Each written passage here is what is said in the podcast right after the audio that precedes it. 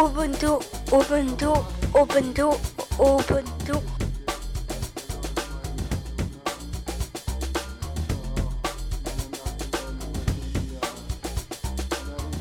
Ubuntu, l'émission qui vous fait découvrir des livres, des auteurs, des femmes, des essais, des poésies, des contes. Pourquoi pas? Votre histoire.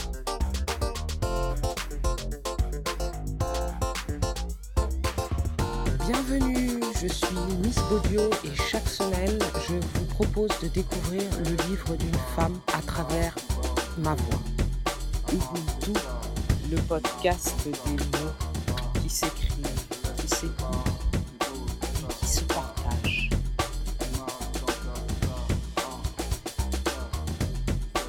Ubuntu, Ubuntu, Ubuntu, Ubuntu.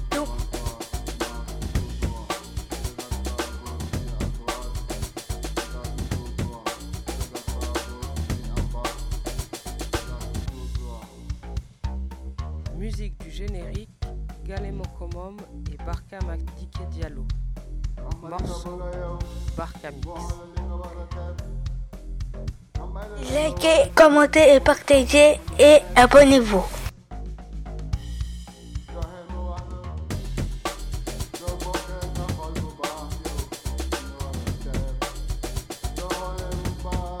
Aujourd'hui, dans Ubuntu, Rosa Parks, Mon histoire, une vie de lutte contre la ségrégation raciale. Édition Libertalia, traduction Julien Bordier.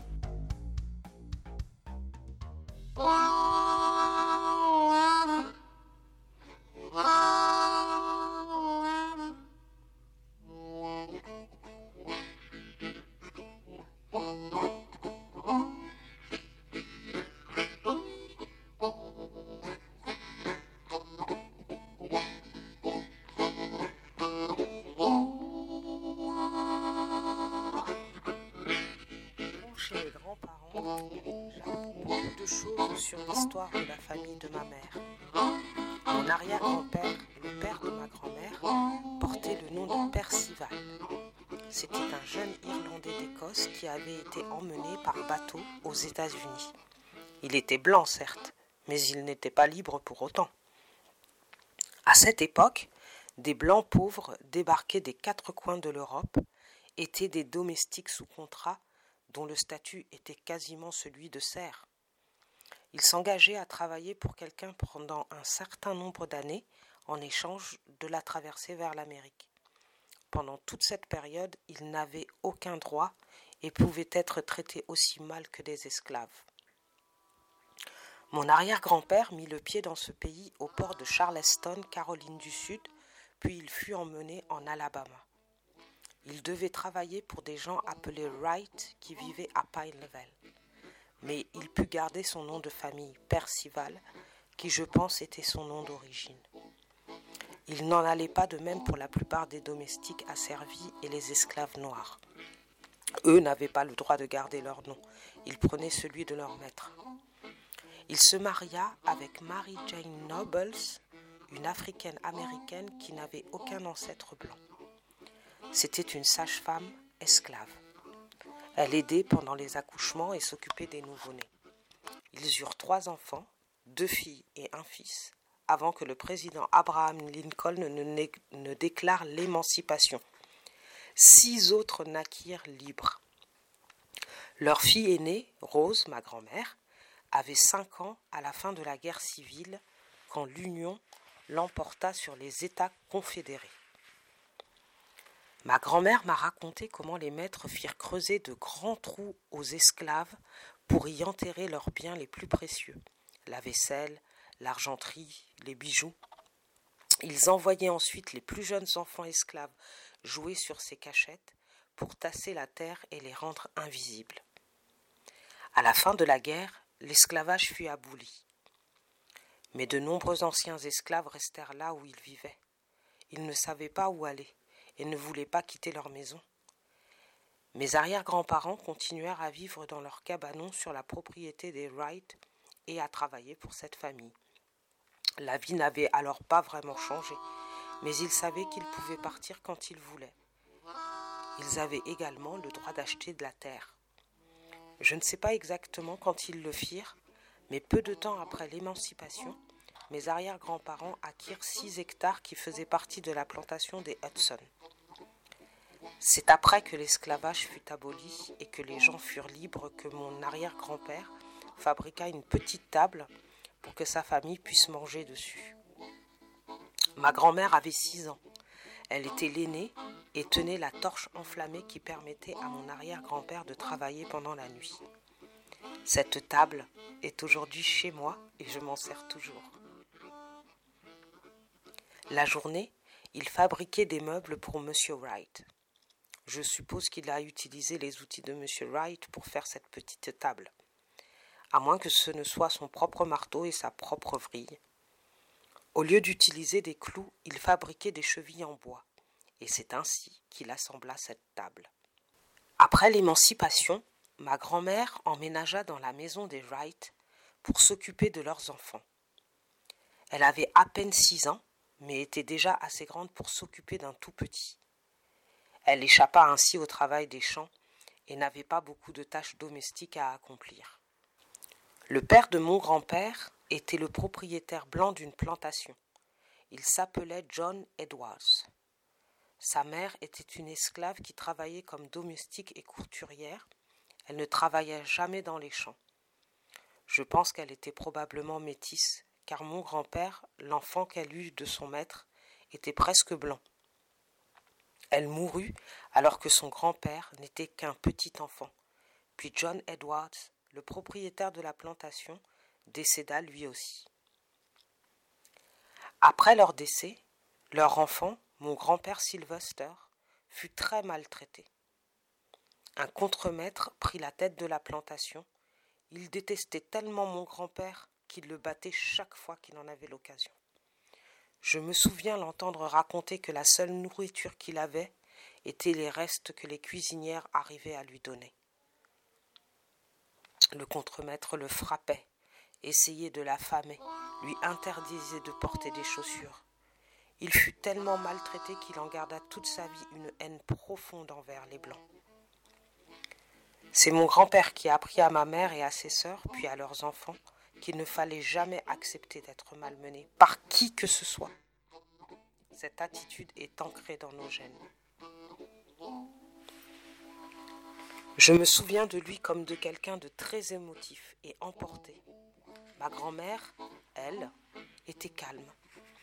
Mon grand-père avait la peau très claire, les cheveux raides, et parfois même les gens le prenaient pour un blanc. Il en profita autant qu'il pouvait. Il avait toujours le mot ou l'attitude pour mettre les blancs mal à l'aise. Lorsqu'il rencontrait des blancs qui ne le connaissaient pas, il leur tendait la main pour les saluer et disait Mon nom est Edwards. Et on lui serrait la main. En voyant la scène, ceux qui le connaissaient étaient très embarrassés et chuchotaient aux autres qui n'étaient pas blancs.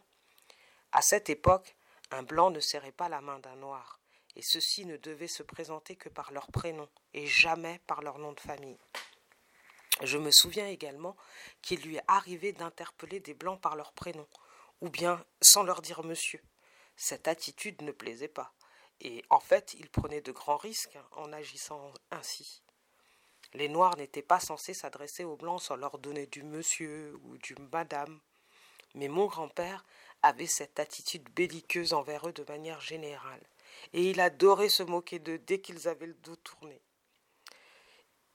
Il ne voulait pas que mon frère et moi jouions avec les Blancs. Le contremaître de la plantation des Hudson avait des enfants de notre âge.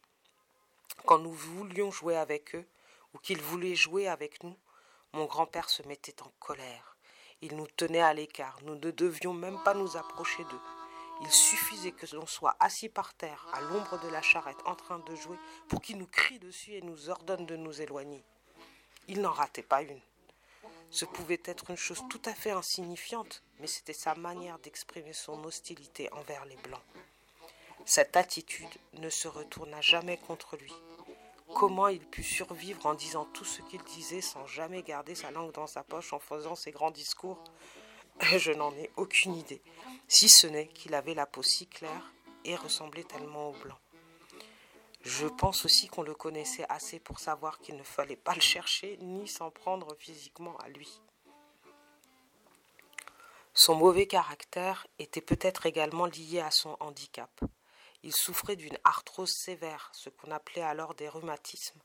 Je ne savais pas à quel âge il commença à en souffrir, mais je pense que cela remontait à son plus jeune âge. Il pouvait difficilement porter des chaussures sans y faire des trous pour ses orteils, et parfois il ne pouvait pas marcher du tout. Il était pourtant là, très présent, à essayer de s'occuper de sa famille. Ma grand-mère et lui se marièrent très jeunes, et l'un de ses plus grands désirs était qu'aucun de ses enfants ou de ses proches n'ait à cuisiner ou lessiver pour les Blancs.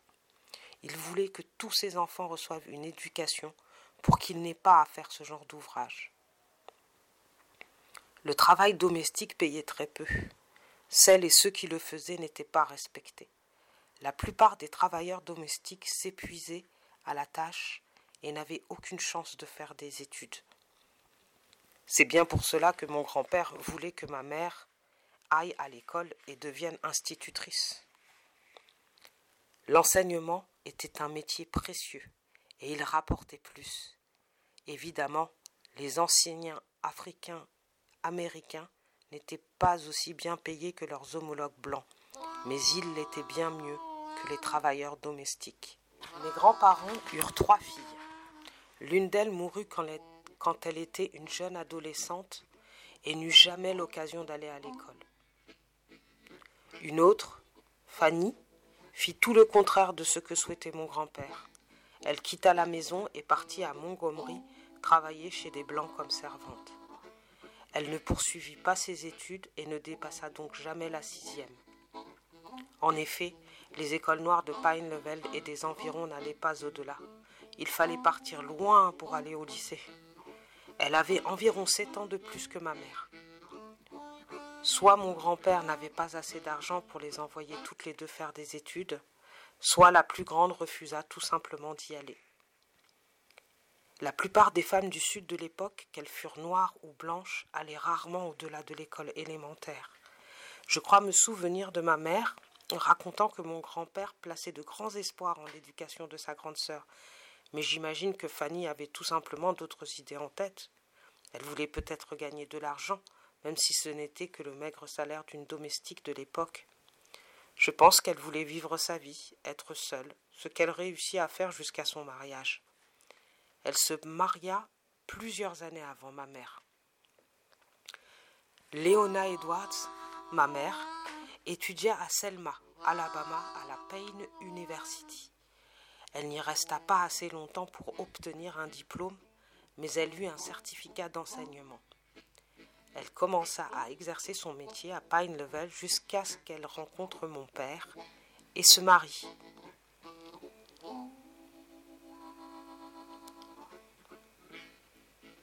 Après que nous fûmes retournés à Pine Level pour vivre avec mes grands-parents, et après la naissance de mon frère Sylvester, ma mère reprit l'enseignement. L'école noire de la ville avait déjà un professeur en poste. Elle partit donc enseigner dans le village de Spring Hill. C'était trop loin pour qu'elle puisse faire l'aller-retour tous les jours et préparer ses cours. Elle passait donc la semaine chez une famille du village. Je me souviens du jour où mon grand-père l'emmena avec sa charrette tirée par une mule. Je ne savais pas pourquoi elle s'en allait. J'ai demandé à ma grand-mère est-ce que Maman Léona s'en va pour apprendre comment devenir une institutrice? Elle me répondit Non, elle a appris tout ça avant que tu sois né. Maintenant, c'est elle qui va donner des cours. J'ai bien compris ce que cela voulait dire, mais j'étais très contente quand elle rentrait. J'aimais vivre avec mes grands-parents. Parfois, ils m'emmenaient pêcher dans un ruisseau qui traversait la plantation. En raison de leur grand âge, ils avaient souvent du mal à accrocher l'appât au bout de l'hameçon, alors je le faisais pour eux. J'imagine que c'est pour ça qu'ils aimaient m'emmener à la pêche. L'asticot pouvait remuer autant qu'il voulait, je l'attrapais aisément et le fixais à l'hameçon. Certaines personnes tuaient les vers avant, mais je me suis toujours dit que voyant l'asticot bouger, le poisson mordrait plus volontiers et plus rapidement. Les gens utilisaient aussi d'autres genres d'appâts, comme de la couenne ou des queues de crevettes. Mon frère Sylvester, dont le nom faisait référence à celui de mon grand-père maternel, avait deux ans et sept mois de moins que moi. Il me suivait partout et tout le temps. Tout ce que je disais, il le répétait. Il n'arrêtait pas de faire des bêtises, mais j'étais très protectrice. Alors que ma grand-mère ramassait une petite branche pour cravacher mon frère, je lui aurais dit Grand-mère, ne frappe pas le petit frère, ce n'est qu'un bébé, sa maman n'est pas là et son papa non plus. Elle avait alors posé la baguette, m'avait regardé et décidé de ne pas le punir ce jour-là. Je me souviens à quel point Sylvester était un petit malin, doublé d'un sacré filou. J'ai reçu bien plus de coups pour ne pas avoir dénoncé ces bêtises que pour en avoir fait moi-même. Cet instinct protecteur vis-à-vis de lui ne m'a jamais quitté.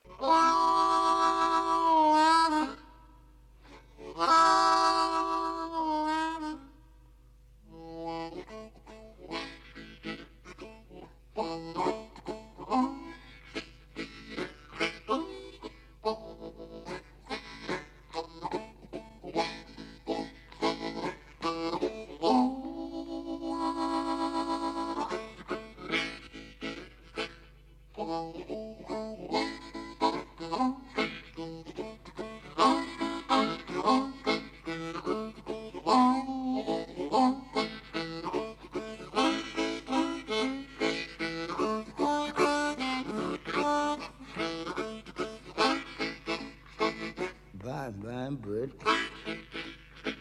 Bye bye bird. Bye bye bird.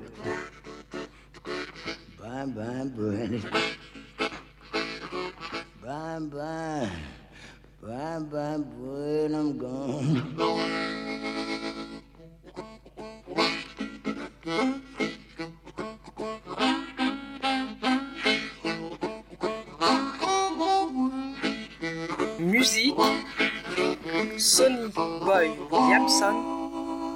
Bye Bye Bird.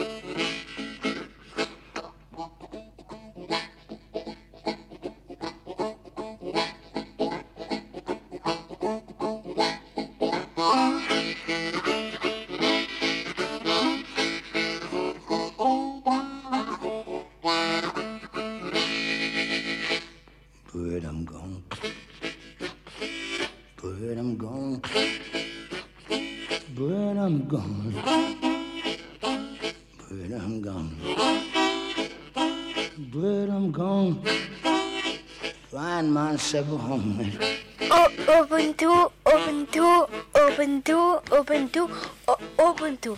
Like et, et commentez et partagez. Ciao les potes.